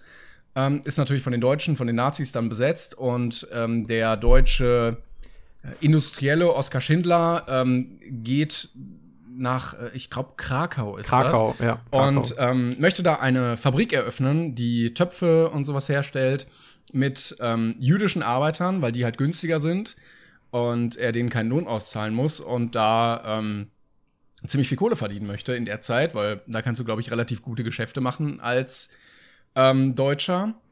Und äh, ja, das Ganze spielt sich in einem, es ist, glaube ich, kein Konzentrationslager, aber ja, so es wird zum Konzentrationslager. Genau. Also sagen wir mal so, zum, es ist ein Arbeitslager am Ende. Genau, es richtig. ist kein richtiges Konzentrationslager, wie man es so typisch kennt.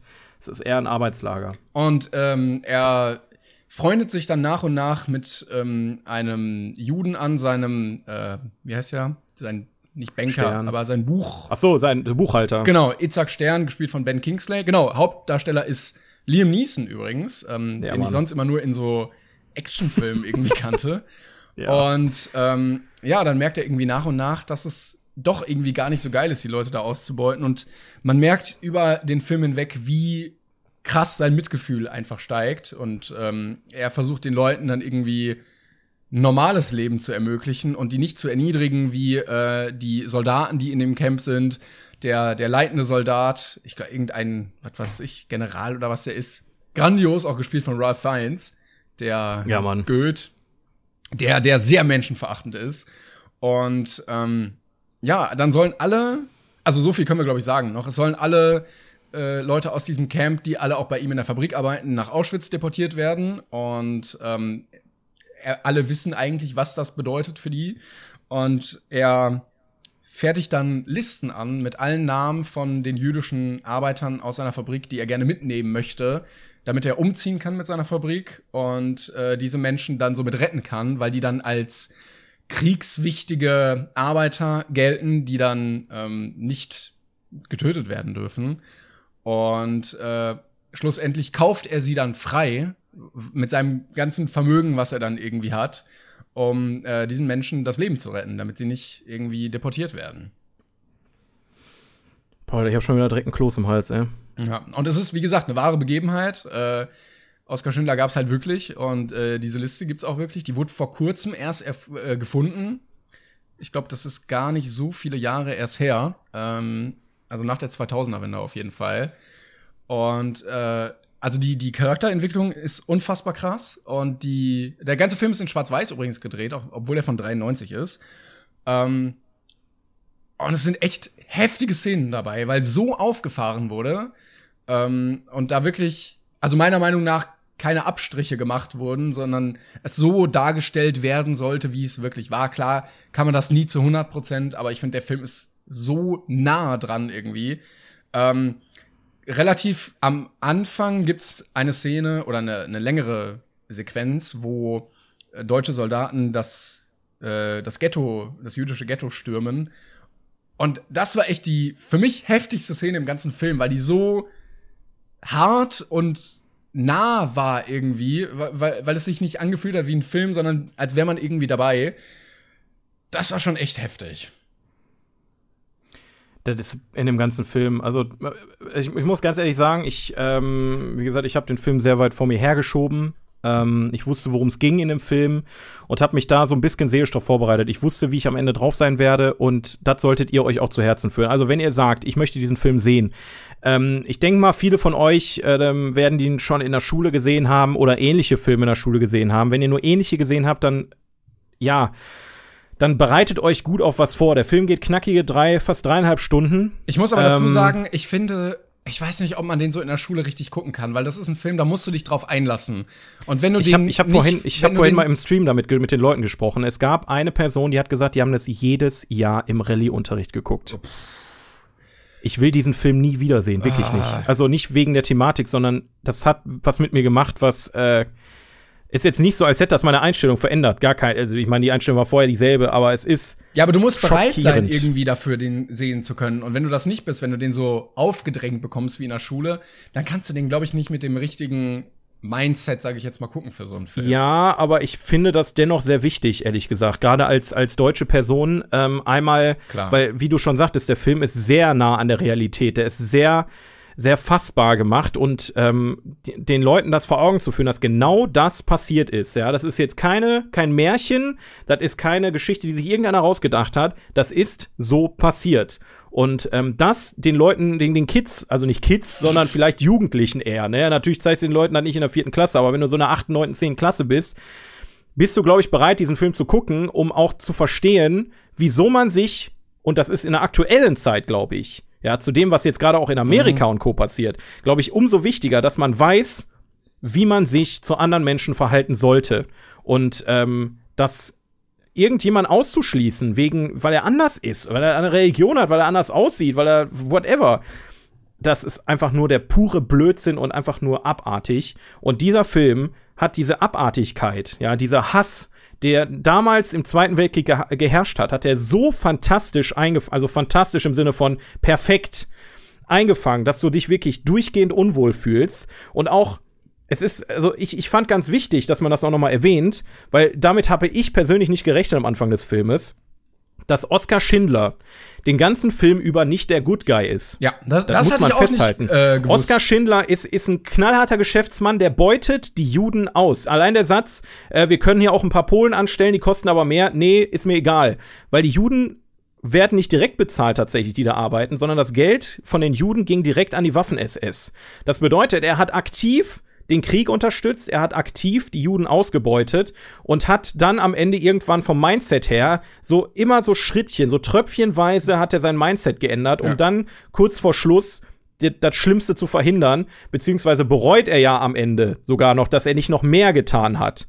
Und ähm, also im Prinzip die Parade, das Paradebeispiel einer Charakterentwicklung innerhalb eines Films. So, weil mehr, mehr kannst ja. du gar nicht durchlaufen an Charakterentwicklung es ist, es ist wirklich übel. Also, also was mich mir, mir auch noch krass im, im, im Kopf geblieben ist, und es tut mir leid, dass wir jetzt teilweise wirklich Szenen spoilern, aber ähm, wenn ihr den Film guckt, dann werdet ihr trotzdem komplett sprachlos sein. Das kann ich euch so mal sagen. Es gibt eine Szene, wo da wirklich aus dem Arbeitslager Juden nach Auschwitz quasi in ein, ähm, ja, in wirklich in diese, wie, wie, was sind das, in dem Zug da, diese Baracken, ja, also wirklich damit mit 300 Mann in so einen Zugwaggon. Und die standen dann da in der knalligen Sonne und ähm, vor diesen Waggons saßen dann halt diese ganzen SS-Offiziere und haben sich da ein Späßchen gemacht, haben da gegessen, getrunken. Und ähm, Oskar Schindler war dann so derjenige, der ähm, manipulativ, weil er schon sehr tief mit denen verbunden war und verworren war, hat er ein bisschen manipulativ gesagt, ich will mir ein Späßchen erlauben und will die mal nass spritzen. Und äh, hat dann quasi Feuerwehrschläuche ähm, geholt aus seiner Fabrik und hat dann quasi mehr oder weniger gleichermaßen die SS-Offiziere unterhalten, weil die es lustig fanden, dass die Juden in den in Container nass gespritzt werden. Gleichermaßen hat er denen aber auch teilweise wirklich das Leben gerettet und die Qualen erleichtert, indem er denen Wasser gibt. Eine Abkühlung, was zum Trinken und äh, das ist unfassbar krass geschrieben und gespielt, ja. weil ähm, die, du merkst quasi in dem Moment, du weißt nicht, macht er das jetzt wegen den Juden oder macht er das jetzt wegen den Offizieren? Weil dieser, dieser Charakter ist bis zum Ende nicht durchschaubar, weil er, glaube ich, selber in einem krassen Konflikt in sich selber ist. Wie geht er mit der Situation um?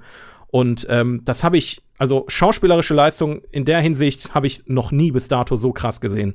Das war richtig gestört. Ja, also auch ähm, äh, echt heftig äh, directed von Steven Spielberg. Ich hatte gelesen, dass ähm, er andere Leute angefragt hatte, und die abgelehnt hatten, ähm, weil die gesagt haben, sie können dieses Thema nicht irgendwie umsetzen. Und er gesagt hätte, er hätte gerne andere Leute das machen lassen, aber die sind halt alle tot, weil die im Ja. Holocaust halt umgekommen sind. Und äh, dann hat er sich dem selber irgendwie gewidmet. Und äh, meiner Meinung nach ähm, unfassbar gut umgesetzt. Einfach, also ich bin, äh, es war glaube ich erst, ähm, äh, wie heißt der Martin Scorsese äh, im Gespräch auch. Und ich bin echt froh, dass es am Ende so geworden ist. Ich muss aber ganz ehrlich, bei aller Liebe und bei allem Emotionen, also sagen wir mal so, ich habe in dem, in dem Film Rotz und Wasser geheult, Alter. Ich habe selten bei einem Film so krass geheult, gerade am Ende. Die letzte Szene auf dem Friedhof. Heilige Scheiße, Alter, da ist, da ist alles bei mir rausgebrochen. Ich konnte mich nicht mehr halten. Das war einfach übel. Aber bei aller Liebe muss ich sagen, das hätte man noch besser machen können. Ja, findest du? Der Schnitt und die Kameraführung war teilweise so dermaßen beschissen, Entschuldigung, aber das, äh, das spiegelt nicht das wider, was die Schauspieler geleistet haben. Ähm, ich weiß nicht, woran es lag. Ich glaube, er wollte hier und da ähm, noch mal so diesen Flair reinbringen, dass du quasi wie in einer Dokumentation irgendwie dich fühlst, als wärst du mit dabei. Ja, ja genau, Ne? genau. Aber es war stellenweise wirklich schlecht. Also Fand das ich war dann nicht mehr. nicht. Fand doch, ich. also ja, vielleicht. ich, äh, nee. also ich war, ich war sehr unzufrieden teilweise mit, mit solchen Geschichten, weil ähm, auch, der, auch der Schnitt teilweise Jump Cuts und sowas hatte, wo ich dachte, das macht man nicht. Selbst in der Dokumentation macht man sowas nicht. Das mag jetzt jedem anderen nicht auffallen. Ich bin da jemand, der da sehr genau drauf achtet.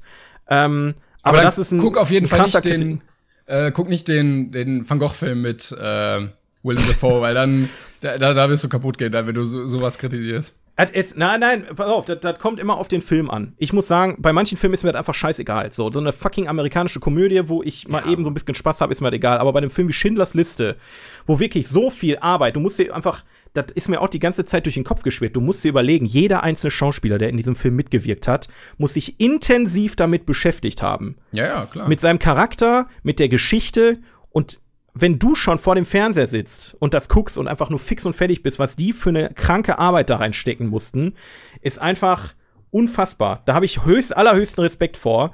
Und ähm, da muss man einen Hut ziehen. Und wenn du dann dann so ein paar Kameramänner dabei hast, die einfach nicht auf die Kette kriegen, oder sagen wir mal so, vielleicht sind das gar nicht die Kameramänner, das ist einfach Material, was hätte nicht benutzt werden sollen. Ne, das ist einfach nur im Schnitt passiert am Ende. Da, da, da, da fühle ich mich persönlich angegriffen, ehrlich gesagt, ein bisschen. Ähm, aber dennoch, trotzdem, äh, allein diese ganzen Stilmittel, die verwendet wurden. Der Film ist in Schwarz-Weiß. F- äh, kurze Aber erst nachdem- Anmerkung, weil du meintest, äh, dass alles da so äh, in dieser Stimmung war. Ähm, Steven Spiel- Spielberg hat gemerkt, dass die Stimmung am Set so down und depressiv jedes Mal war, ähm, dass er Robin Williams gebeten hat, äh, in den Drehpausen Gags zu erzählen, damit die Leute halt ein bisschen was zum Lachen haben. Als Und- ob, Alter. Ja, wirklich. Echt jetzt? Und das Coole daran ist, dass teilweise Gags, die da entstanden sind, später in Aladdin, wo äh, Robin Williams Aladdin spricht, eingebaut wurden. Alter. Okay.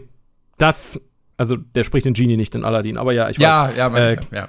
Ähm, das, Alter, das ist witzig. Weil, aber also das kann ich krass, mir vorstellen, dass äh, komplett, äh, du drehst ihn ja über ein paar Monate, dass Ja, du ja, ja. eine grundnegative Stimmung über Monate hast. Ja, natürlich. Also, dat, also ich, ich kann mir nicht vorstellen, wie es ist, an diesem Film zu arbeiten. Weder als Regisseur noch als Schauspieler. Die Leute vom Licht, die Leute, die die, die Maske machen, die, die die Kostüme nähen, die Drehbuchbücher überarbeiten, die Produzenten, alle, wirklich jeder Einzelne, als Statisten und so weiter, die müssen ja alle in dieser Grundsituation sich mit dem Thema irgendwie ausgekannt haben, sich mit der Geschichte auseinandergesetzt haben und die wissen, wir stellen das hier gerade realistisch dar, was wirklich damals passiert ist.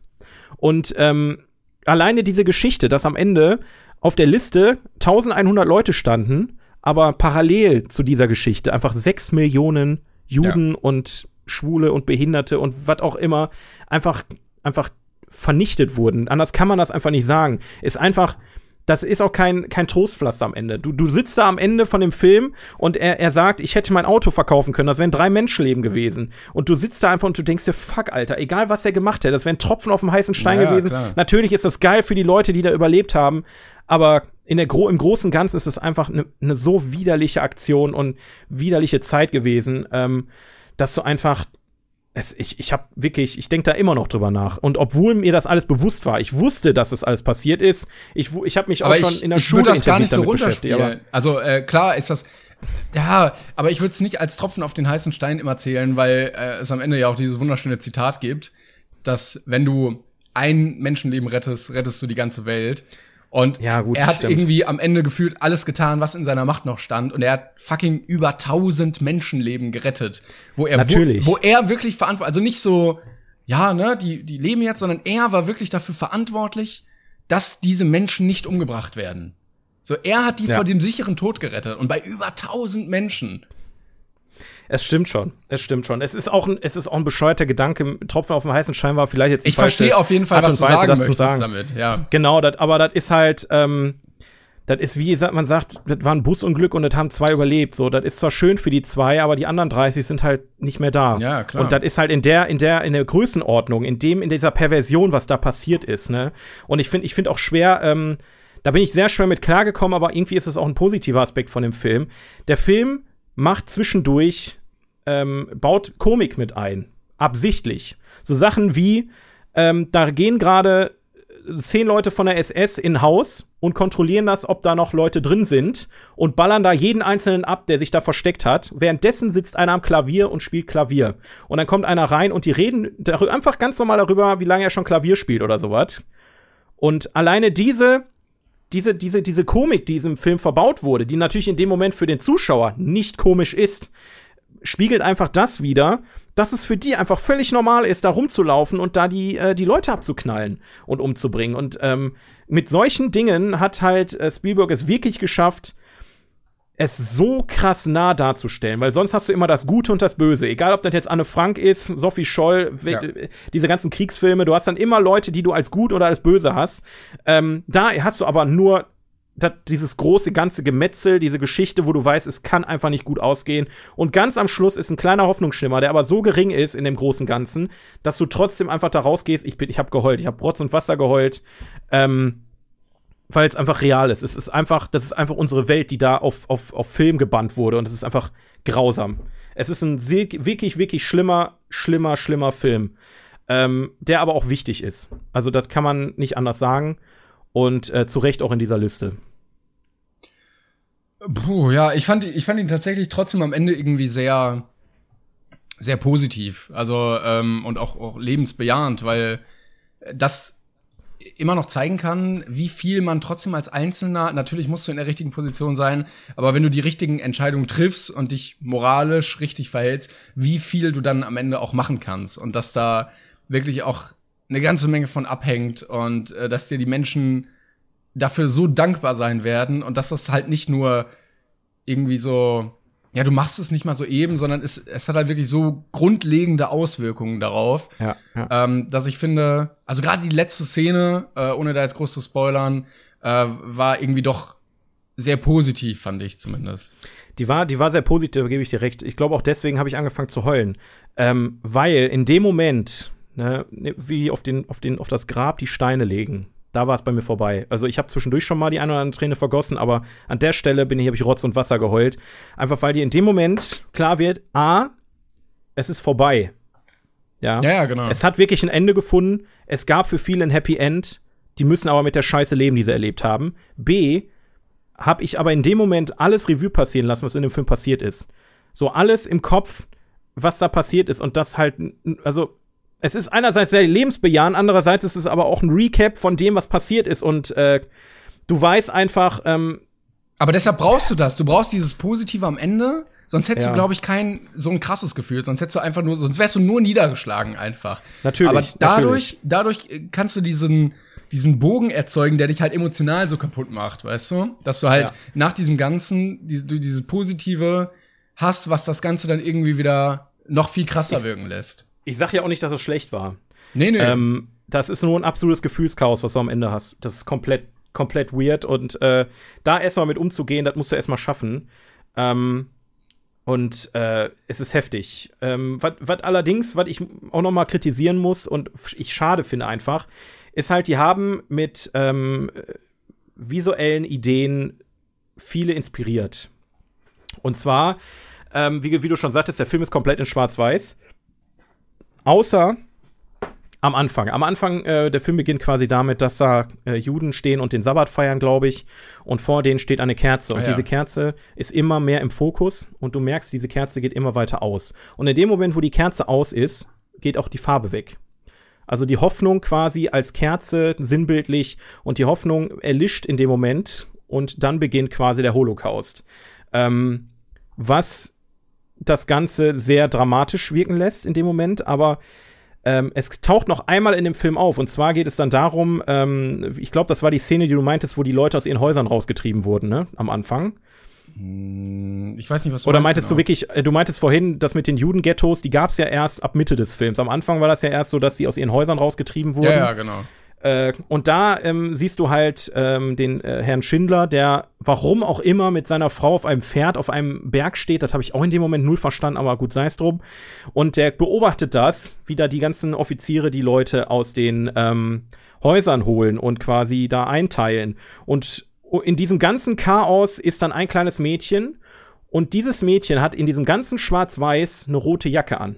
Das ist der einzige Farbklecks neben dieser Kerze und dem Anfang in dem ganzen, ganzen Film. Und ähm, klar ist es halt sehr dramatisch gemacht, weil, und jetzt Achtung nochmal Spoiler, dieses selbe Mädchen mit dieser roten Jacke trifft man später nochmal wieder. Und zwar liegt die tot auf dem Boden und du siehst halt wirklich ein totes Mädchen auf dem Boden mit nee, einer roten Jacke. Nicht, ist sie nicht und auf, so, auf so einer Karre? Wie bitte? Wird die nicht auf so einer Karre irgendwie gezogen? Genau, die, das ist so eine Leichen, so ein riesen Leichenhaufen und man sieht nur, wie er wieder auf diesen Leichenhaufen guckt und diese rote Jacke leuchtet. Also er hat dieses Mädchen quasi wiedererkannt. Und ähm, ich finde, also das ist ein sehr effektives Stilmittel, muss man sagen. Aber ich finde, leider haben, hätten die da mehr draus machen können. Also die Idee ist so genial. Ja, aber dann wäre es, glaube ich, overused gewesen. Also ich bin auch. Ja, nicht, also man sollte jetzt nicht übertreiben, das ist klar. Aber hier und da, ähm, wenn du, wenn du in dem Film zumindest einen gewissen wie soll ich das sagen? Pass auf, der Hoffnungsbogen ja, ist, gut, ja, okay. ist ja variabel, ne? Also du hast ja theoretisch mal mehr, also teilweise die, die, die Leute mhm. kommen bei ihm in die Fabrik und haben Hoffnung, dass sie quasi nicht ins Arbeitslager müssen, ins KZ müssen und so eine Geschichten. Und in dem Moment hätte ich mir vielleicht gewünscht, dass hier und da vielleicht einfach irgendwo eine Kerze ist, die ein bisschen Farbe ins, ins Licht bringt, weißt du? Mhm. Dieser, dieser Hoffnungsschimmer, der zwischendurch aufleuchtet, aber dann wieder abflammt. Weißt du, so, solche Geschichten meinte ich einfach. Da, da hätte ich mir, ähm, dass die Farbe einfach für Hoffnung steht, in dem Fall was bei dem Mädchen, da muss ich sagen, da habe ich die Deutung noch nicht ganz verstanden, ob das einfach nur ein Visualisierungskennzeichen ist, dass er dieses Mädchen gerade im Auge hat. Weil diese, diese Szene ist ja sehr markant, wo du einfach eine Großaufnahme hast von dieser ganzen Situation, wo überall was passiert. Da werden Leute rausgerissen, da wird einer abgeknallt, hier streiten sich welche und dieses Mädchen läuft halt einfach komplett durch dieses Bild und du, ja, du verfolgst gibt, diesen roten Punkt. Es gibt äh, ein Trivia dazu, ähm, nämlich dass Audrey Hepburn ähm, das so mal erlebt hat. Und äh, während des Zweiten Weltkrieges, ähm, dass sie da ein Mädchen gesehen hat. Und sie hatte Steven Spielberg davon erzählt und er fand das so prägend, dass er das dann da eingebaut hat. Ah, okay. Ja, gut, das, äh, dann ist die Idee mit der Hoffnung wahrscheinlich nur am Anfang. Das hätte mich, ne, da habe ich nämlich auch eigentlich mit gerechnet, dass am Ende irgendwie eine Kerze angezündet wird, weil die feiern ja, glaube ich, nee. Nee, den Sabbat feiern die vorher schon irgendwann, dass sie halt einfach noch mal genau dasselbe tun, dass sie die Kerze wieder anzünden und quasi dann das wäre ein schöner Abschluss, aber das ist einfach auch nur in meinem Kopf, das muss ja nicht so sein. Das ist jetzt auch kein Negativpunkt, aber finde ich einfach schade, dass das, äh, dass die Idee nicht weiter äh, verbaut wurde, weil ähm, wir ich wollte aber Film, dazu sagen, ähm, ja. ich finde gut, dass er in Schwarz-Weiß gedreht wurde, weil alles andere wäre dem, glaube ich, nicht gerecht geworden. Ja, das stimmt. Absolut. Das macht den Film auch aus. Also, äh, 1993 einen Schwarz-Weiß-Film rauszubringen, ist mutig, aber sehr effektiv. Ja. Also wirklich, wirklich genial. Ähm, weil es sich wirklich auch anfühlt, als wäre es ein sehr alter Film. Ne? Auch so von den Kostümen her, die Kostüme wirken auch irgendwie viel Aber besser. Aber stell mal, wie, wie weird, weird das gewesen wäre, wenn es einfach bunt wäre.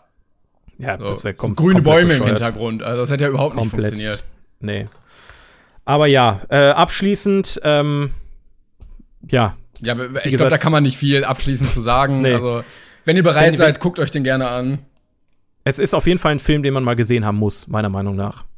Wir als ja. Deutsche müssen diesen Film mal gesehen haben. Das klingt jetzt erstmal komplett bescheuert, aber man versteht dieses Ausmaß und, die, und, und dann werden diese ganzen bescheuerten Idioten sogar noch bescheuerter, die die ganze Kacke auch noch leugnen, die hingehen und sagen, das haben die sich alles nur ausgedacht. Wenn du diesen Film guckst, dann kannst du einfach von Recht ausgehen, das kann man nicht leugnen.